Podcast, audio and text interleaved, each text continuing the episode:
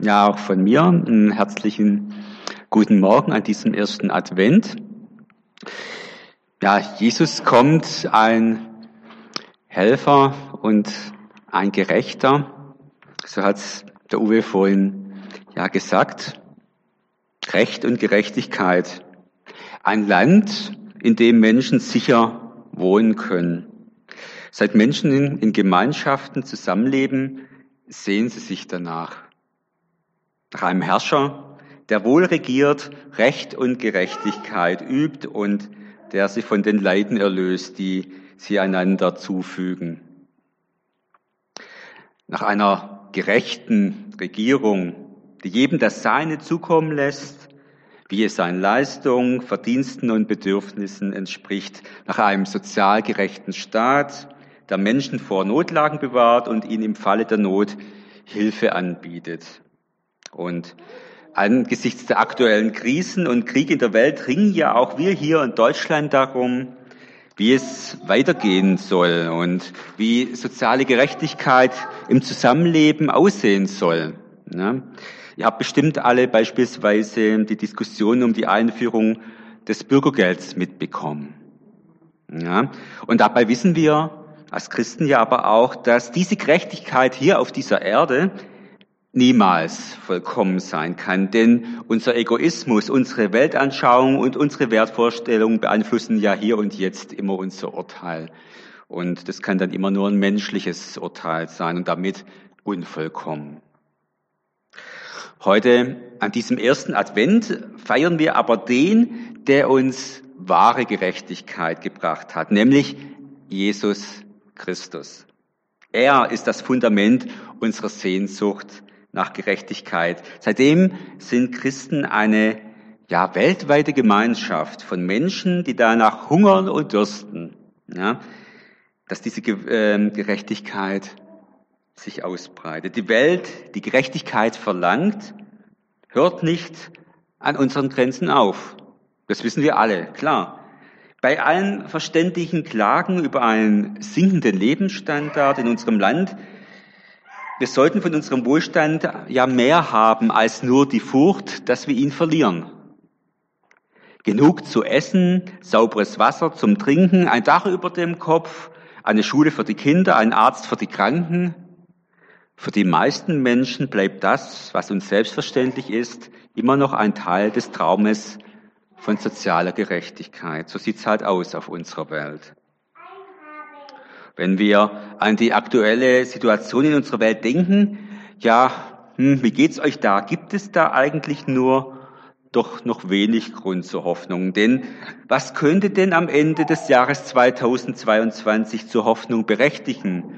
Dass Terror, Krieg und Gewalt aufhören und dass Menschen unterschiedlicher Religion, Hautfarben, Weltauffassung friedlich nebeneinander und miteinander leben können oder dass Neid, Hass, Ausgrenzung aufhören.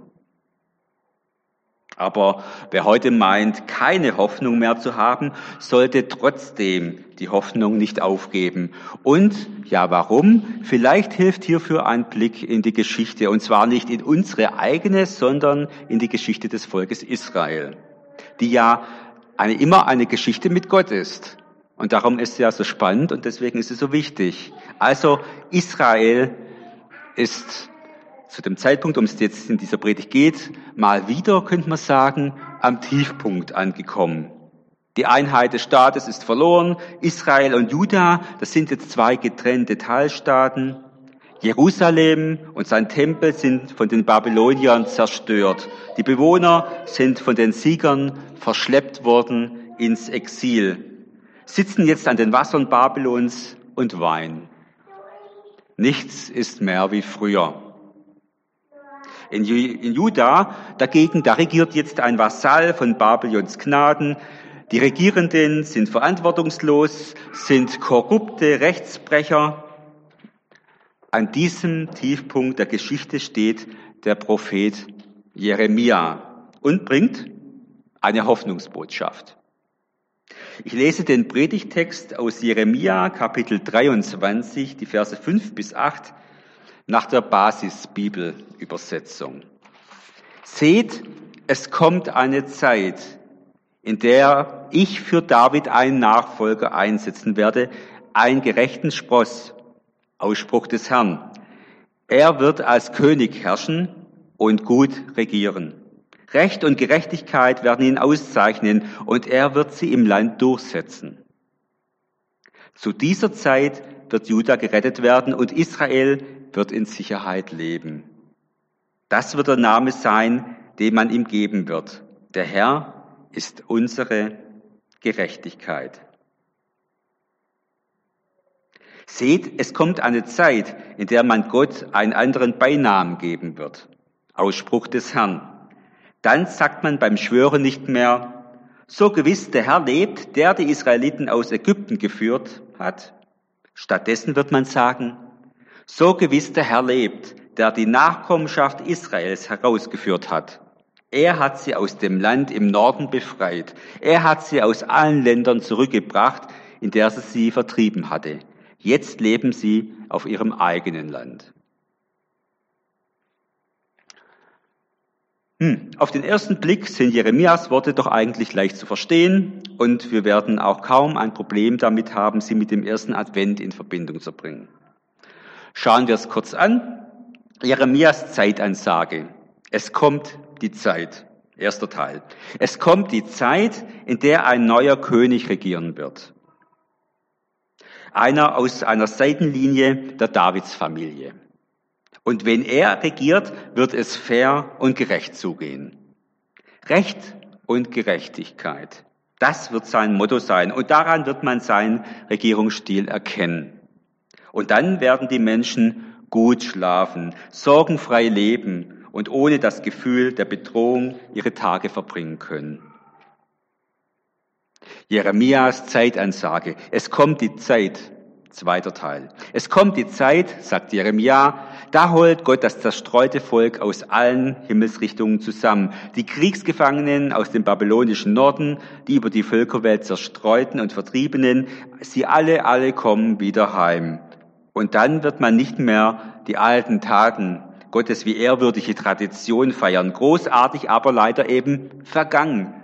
Nein, man wird äh, feiern, dass Gott heute Großes tut dass er sogar Größeres als damals tut.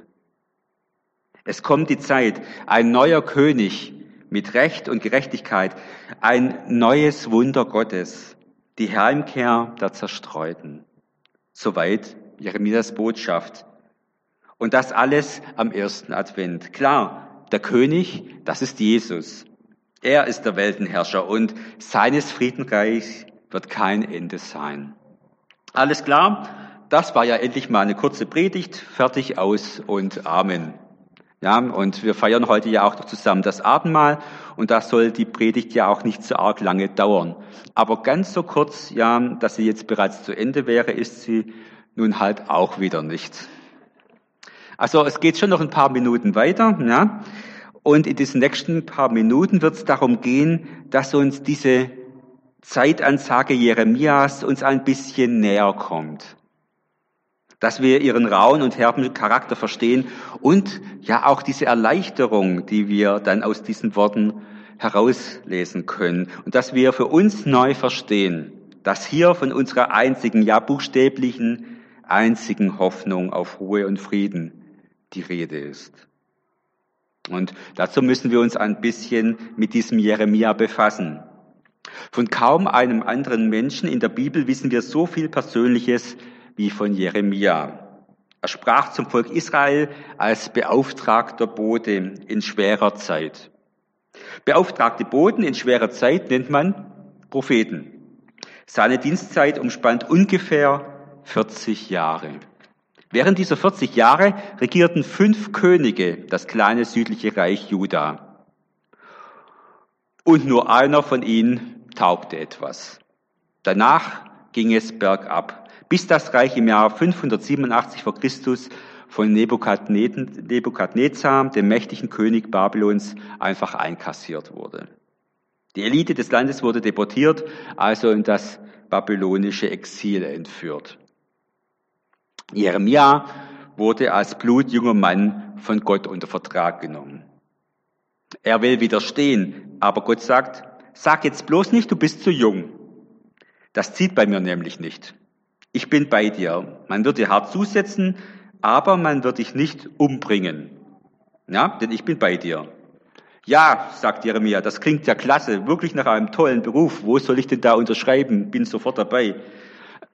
Ich meine, wir würden doch da schon stutzen. Gleich zu Beginn geht es darum, man wird dir hart zusetzen. Und so ist es ja dann tatsächlich auch gekommen. Es sah übel aus in Jerusalem und Umgebung. Recht und Gerechtigkeit, keine Spur. Witwen und Waisen bekamen ihr Recht nicht. Vor Gericht wurde gelogen und betrogen, denn die Richter waren bestechlich. Die Armen wurden vergessen, die Reichen ließen es sich gut gehen.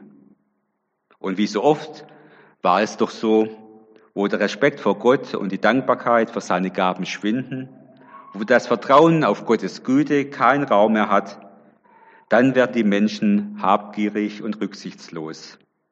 Die Könige gingen voran, sie hörten nicht auf Gott, suchten ihr Heil in gefährlichen Koalitionen und ließen sich auf militärische Abenteuer ein. Das Land stand am Abgrund. Und Jeremia sagte das den Menschen auch. In den Augen der Obrigkeit war er ein Unruhestifter. In Gottes Namen rief er, ändert euer Leben. So geht ihr unter. Gott wird nicht länger tatenlos zusehen. Aber sie hörten nicht auf ihn. Eigentlich die ganzen 40 Jahre über nicht. Toller Job. Er war der Überbringer schlechter Nachrichten, klopfte an Türen, redete auf Plätzen. Es dauert nicht lang. Ihr seid Gott untreu. Ihr missachtet das Recht. Ihr plündert die Armen aus. Gott wird euch ein böses Ende bescheren. Die Babylonier werden dieses Land einkassieren. Kehrt um. Das war's. Ihr könnt euch schon denken, damit wird man nicht beliebt. Eines Tages soll er mit einem Tonkrug durch die Gegend laufen. Gut, jetzt nimmt er zu seinen Auftritten immer einen Tonkrug mit. Er weiß nicht wozu, aber er nimmt ihn halt mit. Und während seiner nächsten Predigt wird klar, wozu er den Tonkrug bei sich hat. Zerbrich ihn vor den Augen der Leute. Sie sollen sehen, was ich mit ihnen tue, wenn sie ihr Leben nicht ändern, sagt Gott. Und Jeremia tut es. Und das ist ihm nun gar nicht gut bekommen. Er wird tüchtig verprügelt und da kriegt er dann echt die Krise. Er hadert mit Gott. Verführt hast du mich, beschwatzt, verlockt, überwältigt, das hast du. Ich will nicht mehr, ich will nicht mehr predigen. So ist das zuweilen. Der Dienst wird hart und Menschen schmeißen alles hin. Es kostet zu viel für ein wohl aufgeräumtes, angenehmes Leben. Sie geben auf. Aber Jeremia ist nicht so einer. Er hat es kaum gesagt, ich will nicht mehr. Da merkt er, ich kann nicht anders. Ich würde innerlich verbrennen, wenn ich nichts sagte, predigte, warnte, rief, lockte, drohte. Ich hätte ein leeres Dasein, wenn der Herr nicht mehr durch mich wirken würde. Was hätte ich denn noch? Was bliebe mir denn noch? Und Gott sagt, ich habe diesen Dienst genau für dich entworfen. Du bist der Richtige dafür. Genau dafür bist du. Willst du auch für die zweite Runde unterschreiben? Und was macht Jeremia? Er sagt, ja, ich will auch für diese zweite Runde mit dir unterschreiben. Ich bleibe dein Prophet.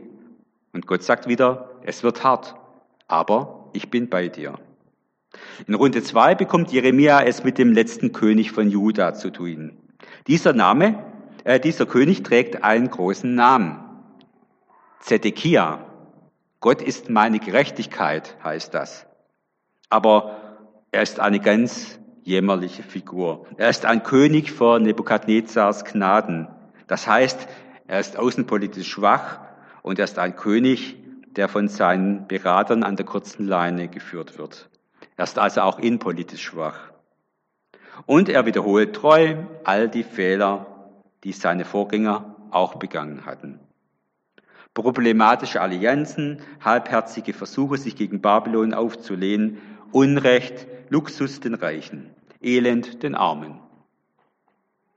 Zehn elendlange Jahre herrscht Zedekia. Gott ist meine Gerechtigkeit. Jeremia spricht oft mit ihm, fast schon so wie ein Seelsorger. Was er sagt, ist dabei nichts Neues. Ändert euer Leben, sucht Recht und Gerechtigkeit. Wenn nicht, überlässt Gott euch Nebukadnezar. Die Berater Zedekias können es nicht mehr hören. Das untergräbt die Stimmung in der Stadt, das raubt den Soldaten den Mut. Weg mit ihm. Er muss sterben. Und Zedekia? Was kann ich gegen euch schon ausrichten? Macht mit ihm, was ihr wollt. Sie schmeißen ihn in eine ausgetrocknete Zisterne, einen tiefen, dunklen Regenwasserschacht. Einer der wenigen aufrechten und anständigen Beamten am Hof rettet ihn. Gott fragt Jeremia, nun Jeremia, bist du auch noch bereit für eine dritte Runde? Ja, Jeremia ist auch dafür bereit. Dritte Runde. Jerusalem ist belagert. Jerusalem geht unter. Der Tempel wird geplündert. Die Stadtmauer zerstört. Tode, wo man hinsieht. Es ist aus. Es ist zu Ende. Jeremia könnte sich in Sicherheit bringen, aber er tut es nicht. Er bleibt, wo er ist. Er nimmt den schwierigen Auftrag Gottes bis zum Ende an. Er versteht es nicht, aber er hält daran fest. Das ist mein Auftrag. Besser wird es nicht. Und wenn alles den Bach runtergeht. Immer, wenn Gott mit mir ist und mit mir redet, ist es wie bester Honig. Besser wird es nicht. Das tausche ich gegen nichts auf der Welt ein. Das ist Jeremias Geschichte. So steht es um ihn, als er diese letzte Zeitansage machen darf. Jeremia, jetzt darfst du etwas anderes sagen, meint Gott. Gibt es noch Hoffnung auf die Könige? Nein, sie haben völlig versagt. Sitzt noch einer auf Davids Thron? Nein, die Königsfamilie stirbt aus. Ist Jerusalem noch ein Ort der Hoffnung? Nein, Jerusalem ist eine Ruine. Haben die Armen, was sie brauchen, wird ehrlich Gericht gehalten, bekommt jeder eine faire Chance zum Leben? Nein, es ist Krieg. Jeder nimmt sich, was er kann, und die Schwestern gehen unter. Und da sagt Gott, Jeremia, hör und sprich, es kommt die Zeit. Es kommt die Zeit, erster Teil. Es kommt die Zeit, in der ein neuer König regieren wird. Aus einer Seitenlinie der Davidsfamilie. Und wenn er regiert, wird es fair und gerecht zu gehen. Recht und Gerechtigkeit, das wird sein Motto sein. Und daran wird man seinen Regierungsstil erkennen. Der wahre Zedekia, Gott ist unsere Gerechtigkeit. Und dann werden die Menschen gut schlafen, sorgenfrei leben und ohne das Gefühl der Bedrohung ihre Tage verbringen. Jeremias Zeitansage, es kommt die Zeit, zweiter Teil. Es kommt die Zeit, sagt Jeremia, da holt Gott das zerstreute Volk aus allen Himmelsrichtungen zusammen, die Kriegsgefangenen aus dem babylonischen Norden, die über die Völkerwelt zerstreuten und die Vertriebenen. Sie alle kommen wieder heim. Und dann wird man nicht mehr die alten Taten Gottes wie ehrwürdige Tradition feiern, wie gesagt, hoch in Ehren gehalten, aber halt vergangen. Nein, wir feiern, dass Gott heute Großes tut, dass er sogar Größeres tut als damals. Es kommt die Zeit. Ein neuer König mit Recht und Gerechtigkeit, ein neues Wunder Gottes, die Heimkehr der Zerstreuten. Das darf Jeremia jetzt sagen. Alle Hoffnung auf Menschen ist am Ende, vorbei, aus, begraben. Was kommt? Was kommt auf uns zu? Tod und Verderben? Es kommt die Zeit, ein neuer König, Rückkehr der Verlorien, Frieden und Ruhe. Ein Zwischenruf in der Mitte einer dunklen Zeit. Damals schon, als Jeremia diesen Zwischenruf wagt, da war das Alte noch gar nicht vergangen. Man steckte mittendrin im Schlamassel, in der Krise und im Untergang. Königtum und Tempel wankten, hielten sich aber gerade noch so, standen also noch da, als Jeremia diese Worte sagt und jetzt schon Neues sehen, sich vom Alten verabschieden, aufhören an dem, was bis jetzt Sicherheit und Gewissheit gab, festzuhalten. Siehe, suche, setze dich in Bewegung und suche, nimm den Kopf hoch, halte Ausschau. Es kommt die Zeit. Dabei scheint das in dieser Situation nahezu absurde Worte zu sein, oder etwa nicht? Der Prophet formuliert eine Verheißung, die radikaler kaum sein könnte. Dafür gibt es in der erlebten Realität der Zeitgenossen ja auch nicht den geringsten Anhaltspunkt. Dennoch wird sie ausgesprochen. Und sie geht seitdem durch die Geschichte Israels und ist auch heute noch eine Anfrage an uns, wie wir es mit dieser Zusage vom Kommen einer Welt halten, die von Gottes Gerechtigkeit geprägt ist. Was siehst du? Was wären die Worte, die dein Dunkel halten? Was soll Gott dir sagen, damit du den Kopf oben halten kannst in dieser schweren Zeit heute? Es gibt Zeiten und Lebenslagen, die könnten wir Jeremia-Momente nennen. Da haben wir die großen Zusagen Gottes, die Zeitansagen Gottes. Was kommt auf uns zu? Müssen wir noch viel mehr Krieg und Terror fürchten? Geht unser Land finanziell den Bach runter? Was kommt auf uns zu? Wir möchten sagen, Jesus, der König, kommt auf uns zu. Gut, aber in den Jeremia-Momenten fällt uns das nicht leicht. Da können wir oft nur zu Gott schreien, dein Reich komme, endlich, dein Wille geschehe, endlich, auch bei uns. Die Zeitansagen Jeremias sind ein Wunder in dunkler Zeit. Sie sind die große Überraschung, die große Wende Gottes. Ja, und 600 Jahre nach Jeremia zieht ein Wanderprediger auf einem Esel in Jerusalem ein. 600 Jahre hatten sie gehofft, gebangt, gewartet, sich gesehnt. Dann zieht Jesus auf einem Esel in Jerusalem ein. Sie stehen an den Straßen und jubeln ihm zu. Sie feiern ihm, so an diesem ersten Advent. Der König kommt. Seine Taten verbreiten Gerechtigkeit und Recht. Er sammelt die Verlorenen aus allen Ecken und Winkeln des Landes. Er hat ein Herz für die Übersehenen und Armen. Er heilt die Zerbrochenen. Er lehrt sie alle, zu Gott Vertrauen zu fassen. Lieber Vater im Himmel, so regiert Jesus. Das ist die Adventsgeschichte. Jesus, der König. Er regiert beim ersten Kommen noch auf ja eine merkwürdige Weise. Er regiert, indem er heilt. Er regiert, indem er einen kleinen Kreis von Menschen formt und sie in seine Pläne einweiht. Er regiert, indem er Menschen so tief ins Herz spricht, dass sich ihr Leben ändert.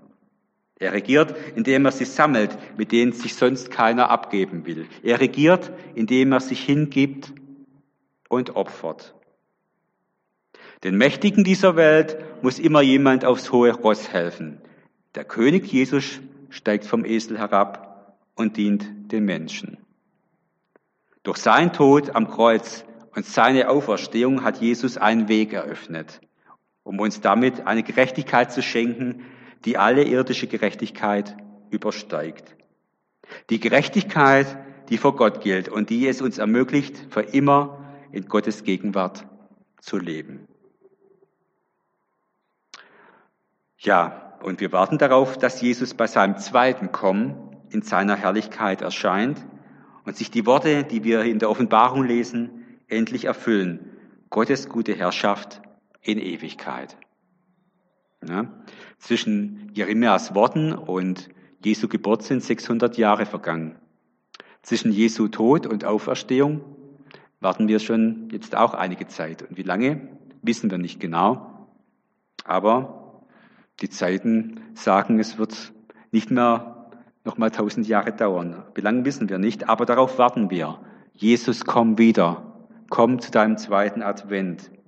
Aber noch ist es nicht so weit. Noch ist Wartezeit. Noch ist da ein geteiltes Echo auf die Botschaft von der Gerechtigkeit Gottes. Die Prophetenworte sind echte Warteworte. Zeit der Besinnung auf das, was noch kommt. Zeit zum Innehalten von unserem Streit und von unseren Rechthabereien. Zeit auch, um Abstand zu nehmen von uns selbst, von unseren Sorgen und von manchen, äh, manchen Kreisen um uns selbst.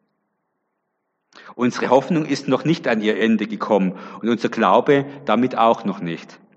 Und erst recht Gott ist noch nicht an sein Ende gekommen. Er fängt gerade erst so richtig an. Wenn die Zeit am dunkelsten ist, ja, dann fängt Gott an. Das hat er immer schon so gemacht. Er macht es auch heute und in unseren Tagen so. Der Bibeltext will uns ermutigen, einfacher gesagt als getan. Er will uns ermutigen, die adventliche Hoffnung Jeremias uns zu eigen zu machen die ihm, dem misshandelten, eingesperrten, gefolterten Propheten, ja selbst wie eine Utopie vorkommen mussten. Siehe, es kommt die Zeit, in der Gott allein regiert und alles ihm untertan ist. Jeremia lebte in schweren Zeiten und doch lässt Gott ihn über die bedrückende Gegenwart hinaussehen. Und so darf Jeremia seinem Volk eine Zeit verheißen, mit neuem Leben in der alten Heimat, in Frieden, Sicherheit und Gerechtigkeit und einem König, der seine Menschen wie ein guter Hirte sein wird. Die Welt, zeigt Gott Jeremia, wird nicht so finster bleiben, wie ihr das jetzt glaubt. Ich bin bei euch auch in diesen schwarzen, gespenstischen Zeiten, die nicht zu enden scheinen. Die Dunkelheit wird weichen und ich werde euch neue Zukunft und Hoffnung geben. So sagt es Gott in Jeremia 29, 11 bis 14a. Denn ich weiß, was ich mit euch vorhabe. Ausspruch des Herrn. Ich habe Pläne des Friedens und nicht des Unheils. Ich will euch Zukunft und Hoffnung schenken. Ihr werdet zu mir rufen, ihr werdet kommen und zu mir beten, und ich werde euch erhören. Ihr werdet mich suchen und ihr werdet mich finden. Ja, wenn ihr mich von ganzem Herzen nach mir fragt, dann lasse ich mich von euch finden. Vielleicht denkt jetzt mancher von euch, schön und gut, man hört oder liest das und weiß trotzdem nicht so recht, wie es jetzt alles so weitergeht. Stimmt schon, wenn Bibelworte keinen Anhalt an meiner Wirklichkeit finden, verlieren sie ihren Schub. Niemand kann immer nur ins Blaue hoffen. Dazu reichen unsere psychischen Ressourcen nicht aus. Wir benötigen von Gott auch gelegentliche Zeichen, Aufmunterung, seelische Wegzehrung, damit wir nicht aufhören zu hoffen, zu glauben und zu schauen, wo und wie sich die Dinge doch zum Besseren wenden. Es bedarf kleiner göttlicher Impulse, dass er seine Welt und seine Menschen nicht im Stich gelassen und seine Verheißungen von Recht und Gerechtigkeit nicht vergessen hat. Und diese Impulse will Gott auch immer wieder schenken. Auch hier gilt das Wort von Jeremia. Halte Ausschau danach. Gott ist unsere Hoffnung für heute und für jeden Tag. Wir können Gott vertrauen. Gott hat für unser Leben bessere Wege vor, als wir überhaupt denken können. Auch wenn wir die manches Mal noch nicht sehen können. Dann halte Ausschau danach im Gebet. Jeremia war ein großer Beter, einer, der auf Gottes Wort gehört hat, aber auch in der ganz dunklen Zeiten seines Lebens das innere Gespräch mit Gott gesucht hat. Wenn wir uns heute Gott so zuwenden wie Jeremia und Gott unser Herz öffnen, dann dürfen wir erwarten und darauf vertrauen, ihn auch so zu erleben wie Jeremia. Was wünschen wir uns für uns selbst, für unsere Nächsten, für die Welt zu diesem Weihnachtsfest. Egal, was wir uns für uns selbst, unsere Nächsten oder für die Welt zu diesem Weihnachten wünschen, Gott hält auch für uns eine Zukunft bereit, die diesen Namen verdient. Denn Jesus wird wiederkommen in Macht und Herrlichkeit. Amen.